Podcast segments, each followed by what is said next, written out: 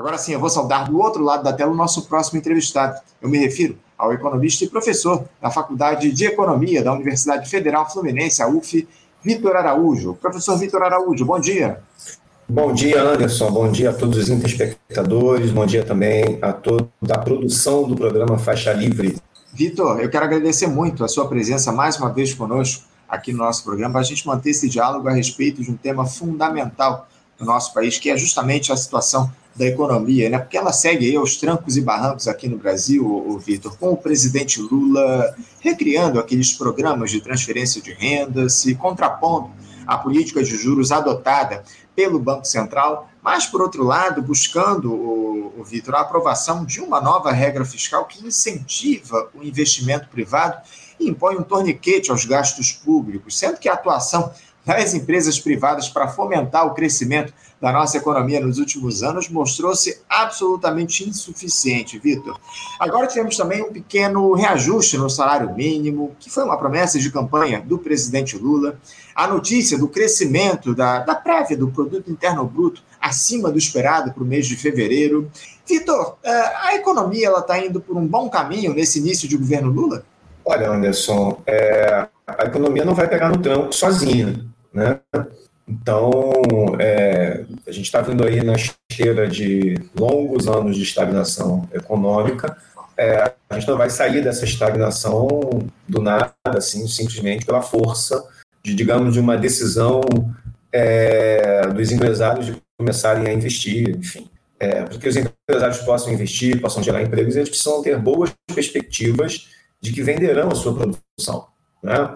E mais do que isso, para que eles façam os investimentos, ou seja, aumentem a capacidade de produção, eles precisam ter também boas expectativas de que a, a, a forte demanda pela sua produção é, e de uma forma muito consistente ao longo do tempo. Né? Uma demanda crescente ao longo do tempo para que eles possam expandir a capacidade de produção depois de terem chegado no limite da ocupação da capacidade. Então, é, essas condições precisam ser satisfeitas. Temos aqui alguns sinais interessantes, né? por exemplo, o próprio aumento do salário mínimo, é, o Bolsa Família, né? que agora é em 600 reais, mais é, um valor adicional por criança na escola, enfim.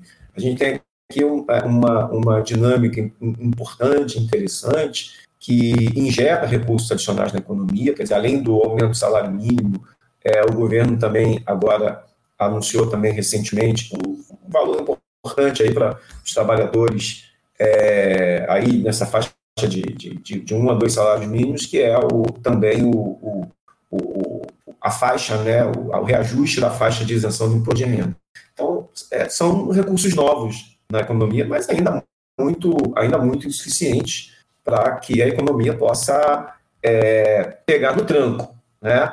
É, a gente tem, além disso, Claramente, o Banco Central, é, a gente já tem hoje toda a clareza, né? O Banco Central trabalha politicamente, né? Uhum. Como muito bem disse o presidente Lula, está comprometido com o presidente que o indicou, que é o Bolsonaro, não com, com o presidente Lula. Quer dizer, se, se, se, alguém tinha a ilusão de que o Banco Central toma as decisões com base na técnica, né, em parâmetros técnicos, eu acho que agora está muito claro que é, as decisões estão tomadas com base em parâmetros exclusivamente políticos, tá?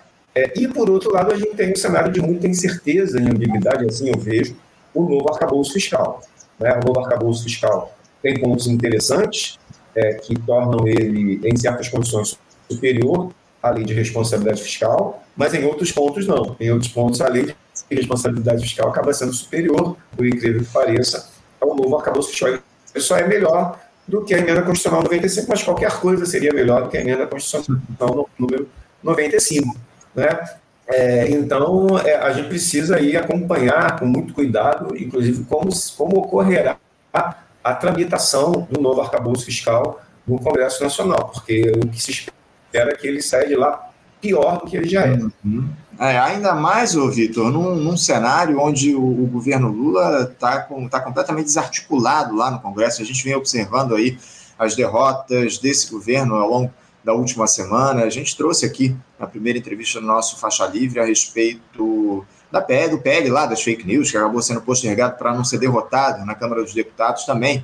A questão lá da, do saneamento, né, do marco de saneamento, enfim, o governo está desarticulado na Câmara dos Deputados e, ao, ao que tudo indica, esse, esse arcabouço fiscal deve ser desidratado lá no Congresso Nacional quando ele começar a ser analisado por deputados e senadores. Agora, Vitor, eh, essa manutenção da Selic em 13,75%, uma decisão tomada pelo Comitê de Política Monetária do Banco Central, o Copom, na última semana, algo que mantém o país com a mais alta taxa de juros real do mundo. Isso, de alguma forma, te surpreendeu? E eu te questiono a respeito disso em relação à, à estratégia que o governo adotou de lançar esse arcabouço fiscal aí. Essa era uma das, das, das medidas aí que o Banco Central exigia para que reduzisse a taxa de juros aqui no nosso país. Uh, te surpreendeu essa manutenção da Selic em 3,75%? E quais os efeitos que isso deve provocar na economia do nosso país, Vitor?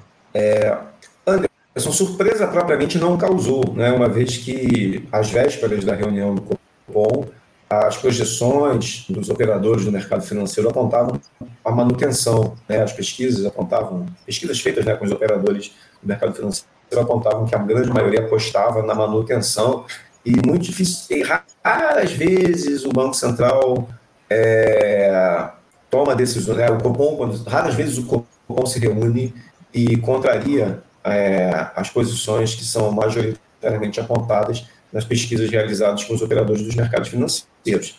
Então, nesse sentido, ela não, não me surpreendeu, né? mas certamente é uma decisão que vai é, de encontro às necessidades da economia e vai de encontro ao próprio regime de metas de inflação.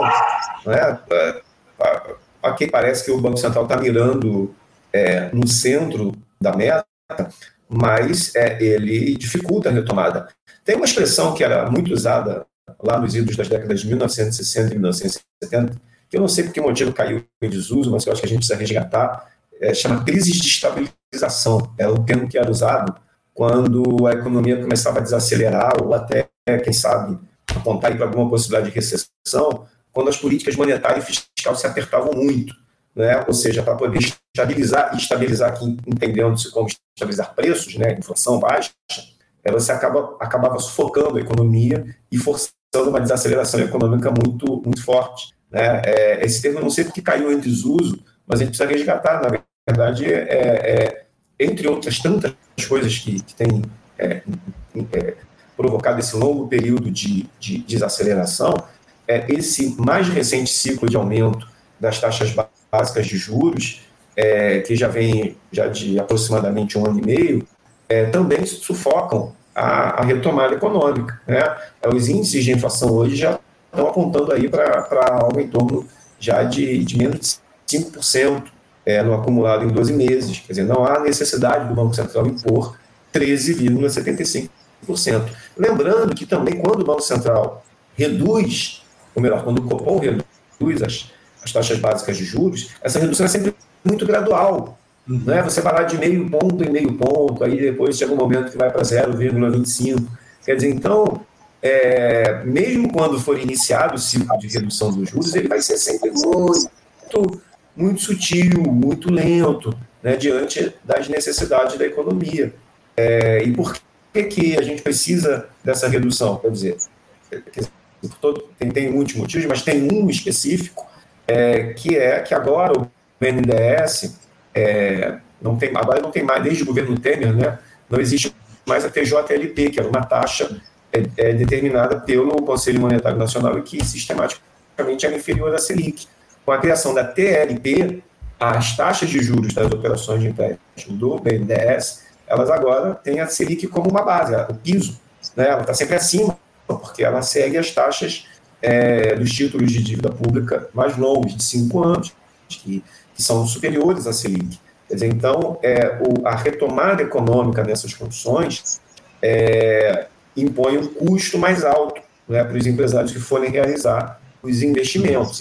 Então, a gente está num cenário assim, muito diferente, por exemplo, do que lá em 2003, quando a Selic era alta, mas a gente podia ter uma, uma TJ aqui de certa forma, pudesse ser usada pelo Conselho Monetário Nacional para estimular a retomada dos investimentos. Nós não temos mais isso. Então, veja, a economia hoje está mais travada, ela tem mais elementos enrijecedores da retomada.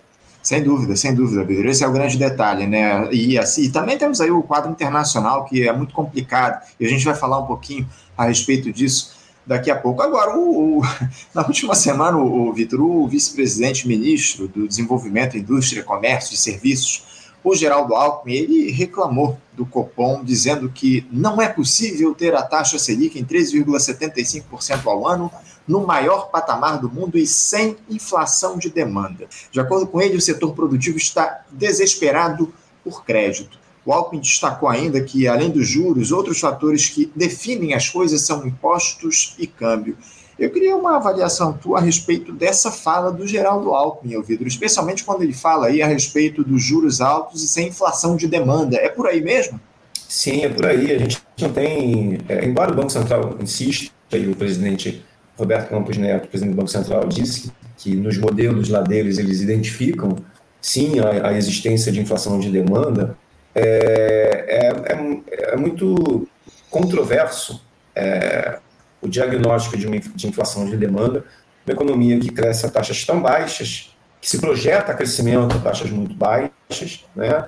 e se a gente for recuperar esse último surto inflacionário, que estava é, completamente associado ao choque de preço do petróleo, né, que é, nas condições de vigência do PPI, que é a Política de Qualidade Internacional, que é a política de preço da Petrobras, repassava quase que imediatamente esses reajustes, e sobretudo em contexto de desvalorização da taxa de câmbio e também de crise energética. Lembrando que em 2022 nós tivemos a beira de um novo racionamento de energia, né, o Bolsonaro operou ali no limite da responsabilidade, porque sabia que dificultaria a sua reeleição se estabelecesse condições de um racionamento. Então, ele foi empurrando com a barriga. Então, todas essas condições determinam choques de custos que é, foram rapidamente repassados à inflação. Né?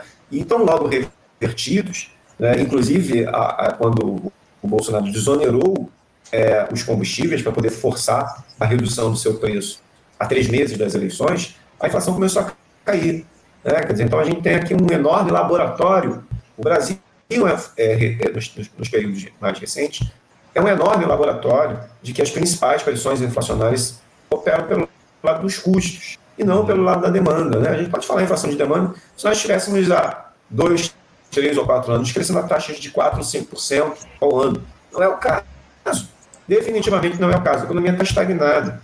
Né? Mesmo esse crescimentozinho agora do ano de 2022, a gente for calcular ali a média dos quatro anos do governo Bolsonaro, está dando uma coisa de 1,8, certo? São taxas muito baixas de crescimento do PIB. Então, é, um, diagnóstico de inflação de demanda nessas condições é uma forçação de barra parte do Banco Central para tentar dar um respaldo do travestido de técnico para uma decisão que é política.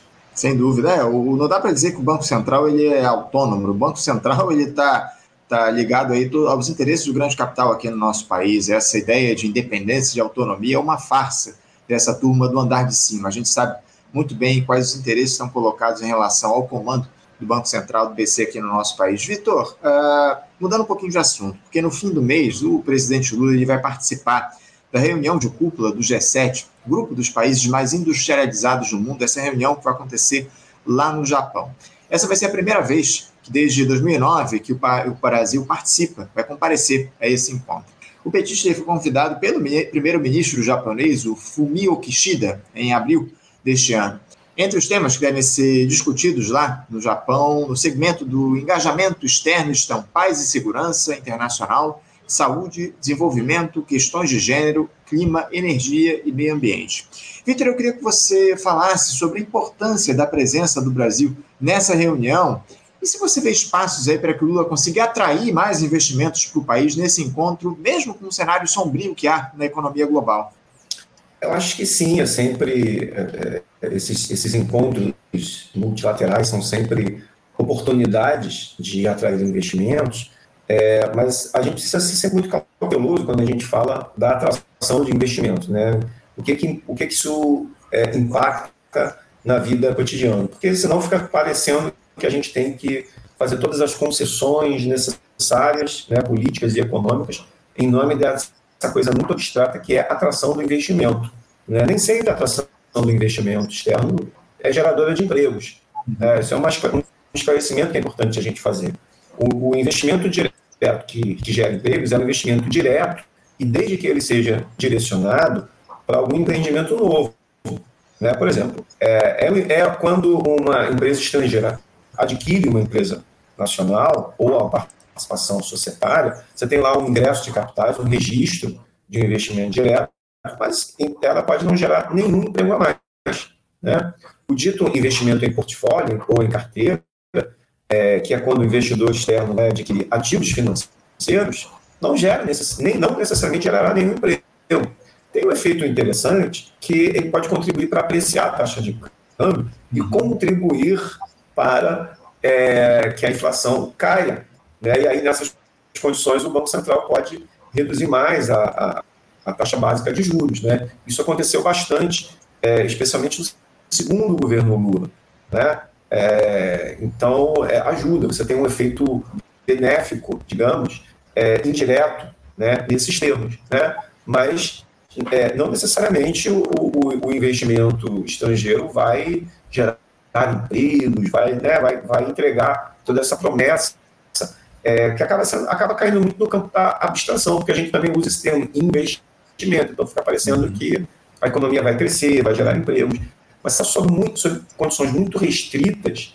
É, por exemplo, se você for, tra se for trazer um investimento externo que pode, é, que certamente vai gerar empregos, é uma nova montadora é, de automóveis chinesa, ingressando no mercado brasileiro, né, negociando, inclusive, é, para utilizar as instalações que foram abandonadas, né, quando a Ford tomou a decisão de se retirar do país, a empresa chinesa vai utilizar essas instalações. Isso é investimento externo que gera empregos. Né?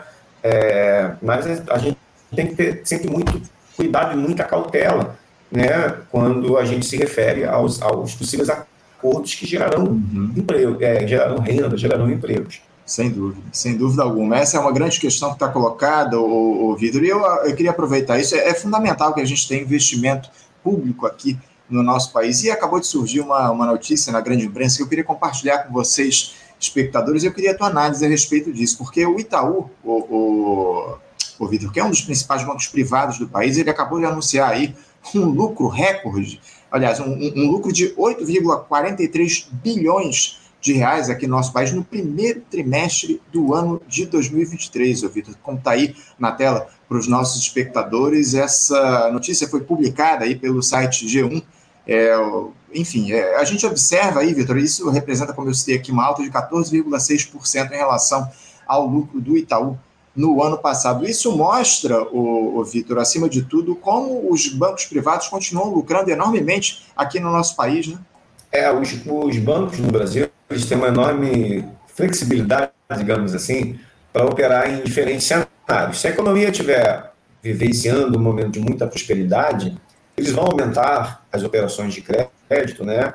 E vão é, obter uma parte bastante relevante de sua receita, e, portanto, seu lucro, é, com, a, a, com o recebimento de juros né, do, do, dos empréstimos e financiamentos que conseguem.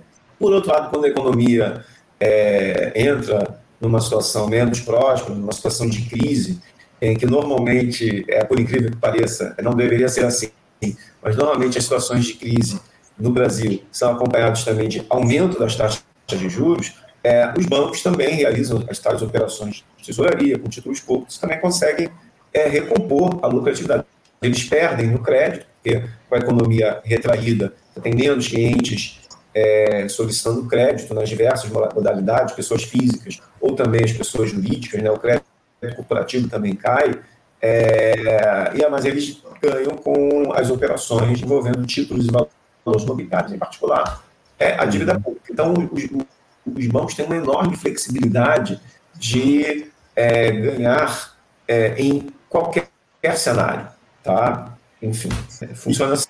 E isso vem acontecendo muito aqui no nosso país nos últimos tempos, né, Vitor? Infelizmente, a gente tem observado que os bancos vêm quebrando recorde atrás de recorde ao longo dos últimos anos aqui de lucros no nosso país, inclusive durante a pandemia, eles não deixaram de ganhar muito aqui no Brasil durante o período da pandemia. Enfim, é lamentável todo esse quadro aí que a gente vem observando em relação aos banqueiros aqui no Brasil. Ô, ô Vitor, para a gente encerrar aqui o nosso papo, eu falei a respeito da situação internacional agora há pouco, e surgiu agora essa ameaça vinda lá dos Estados Unidos, ô Vitor, relacionada ao endividamento do país. Caso o Congresso não atue rapidamente para elevar o limite de endividamento lá nos Estados Unidos, abre aspas, um caos financeiro e econômico será produzido, fecha aspas, com implicações em todo o mundo, de acordo com as palavras da secretária do Tesouro estadunidense, Janet Yellen. O governo de Joe Biden tem enfrentado muitas dificuldades, né, Vitor, para honrar com as suas obrigações financeiras e pode entrar pela primeira vez na história no que eles chamam de situação de default, quando o teto da dívida pública é ultrapassado. É algo que os Estados Unidos têm se acostumado ao longo dos últimos anos, Vitor, não só. Aliás, só que o Joe Biden, nesses últimos tempos, nesses últimos meses, ele vem enfrentando muitas dificuldades políticas por lá. O presidente sofre uma oposição ferrenha e no ano que vem nós teremos eleições nos Estados Unidos, onde o atual presidente já anunciou a sua tentativa de reeleição. Primeiro, Vitor, você acredita que o Congresso estadunidense não vai ampliar o endividamento do país para dar conta dessa questão que está colocada? E outra, que tipo de problemas isso pode provocar para o restante do mundo, os Estados Unidos entrarem em uma situação aí de default na sua economia? Acho muito improvável que isso vai acontecer. Isso já é, já, já, isso já ocorreu outras vezes, né? Nos Estados Unidos é, atingirem o limite de endividamento. Isso é uma restrição. Veja, é, não é só o Brasil que tem regras fiscais é, inusitadas e disfuncionais. Os Estados Unidos também tem esta regra fiscal, né, que é um limite de endividamento e estabelecido pelo Congresso Nacional. E de tempos em tempos precisa ser revisto, porque é, é a dívida pública tem essa característica, ela cresce. Né? É, qual a necessidade que economia dos Estados Unidos tem de estabelecer um limite desse tipo? Nenhuma. Que necessidade teria o Brasil de estabelecer um limite desse tipo? Nenhuma.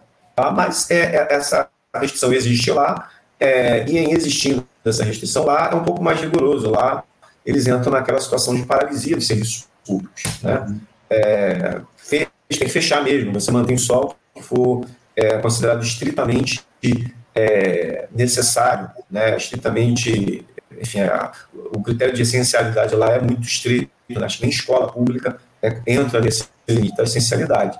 Então, é uma, é uma, é uma regra extremamente rígida, mas que é, é, eles, o Congresso Nacional dos Estados Unidos tem um histórico de, é, é, de autorizar né, é, um novo limite. Então, eu acho muito improvável que é o que pode acontecer, talvez é o Congresso é, relutar um pouco e aí já aconteceu, já aconteceu, acho que no governo Obama, né, que atingiu o limite, aí você ficou ali alguns dias é, com a paralisia dos serviços públicos, o Congresso autoriza, e aí retoma. Né? Pode, pode ser que aconteça isso para provocar algum tipo de desgaste político até, né? né, né faz parte do jogo político, é, especialmente no, quando o presidente anuncia que vai ser candidato à reeleição. Né? Mas não me parece que, que isso seja um assunto é, demasiadamente preocupante. Acho que Acho que o Congresso aprova lá a revisão do limite e eles tocam a banda a partir daí. Entendo, então. Vitor, eu ia encerrar aqui o nosso papo, mas eu estou aqui com um comentário de um espectador nosso que eu queria que você falasse um pouquinho a respeito. O Gilberto Costa diz aqui, ó, desculpem Anderson e Vitor, mas empregos precários sem transferência de tecnologia não é investimento, é exploração pura e simples. Ele se refere aí a essa, esse comentário que a gente fez em relação a a insuficiência do investimento privado aqui no nosso país. Eu acho que é bem por aí, né, Vitor? Não adianta efetivamente só recursos vindo do exterior, mas, acima de tudo, transferência de tecnologia para que o Brasil possa se desenvolver, né? Exato. Essa frase do Gilberto reforça o que a gente vinha discutindo, né? É, existe muita, muita falácia, né? É, o anúncio de que o investimento direto, o investimento estrangeiro será a panaceia que vai resolver todos os nossos problemas. Não é né? Isso é mais um aspecto que o Gilberto traz. Né? Mesmo investimento direto, né? se não tiver transferência de tecnologia é, e não for portador de geração de empregos é, mais qualificados, que tenham capacidade de pagar salários mais altos, é, é traz poucos benefícios né, para a população. Então, é, a gente tem, isso é mais um argumento pelo qual a gente tem que ser sempre muito cuidadoso é, quando é, a gente se deparar com algum tipo de anúncio quanto a um governo vai negociar, vai para uma reunião multilateral e vai trazer investimentos. Que investimentos são esses e quais vão ser os impactos desses investimentos? É isso. Vitor Araújo, eu quero te agradecer muito a tua entrevista aqui ao nosso Livre no dia de hoje. Muito obrigado por também nos ajudar a entender um pouco do cenário intrincado que está colocado em relação também à economia aqui no nosso país. Muitas questões que estão colocadas, muitas contradições aí nessa gestão Lula e a gente vai continuar acompanhando tudo que está acontecendo aqui no nosso país e contamos com a tua participação no nosso Faixa Livre. Mais uma vez, Vitor, obrigado pela tua participação. Um bom dia para você e até a próxima. Eu que agradeço, Anderson. Um abraço para vocês, para os espectadores e também para toda a equipe do programa Faixa Livre. Bom Obrigado. Vitor. Um abraço para você, um bom dia para você, uma boa semana. Até a próxima. Conversamos aqui com o Vitor Araújo. Vitor Araújo, que é economista e professor de economia lá na Universidade Federal Fluminense, a UF, que nos ajudou a entender aí, a, tratou aí desse quadro da economia no nosso país. Importante papo com o Vitor Araújo. Você, ouvinte do Faixa Livre, pode ajudar a mantê-lo no ar faça sua contribuição diretamente na conta do Banco Itaú, agência 6157, conta corrente 99360, dígito 8. Esta conta encontra-se em nome do Sindicato dos Professores do Município do Rio de Janeiro e região, o Simpro Rio, uma das nossas entidades patrocinadoras, mas seus recursos são destinados exclusivamente para o financiamento do nosso programa. Você pode fazer sua doação de qualquer valor, utilizando também a nossa chave Pix, que é ouvinte@programafaixalivre.com.br. Sua contribuição é fundamental para a manutenção desta trincheira progressista no ar.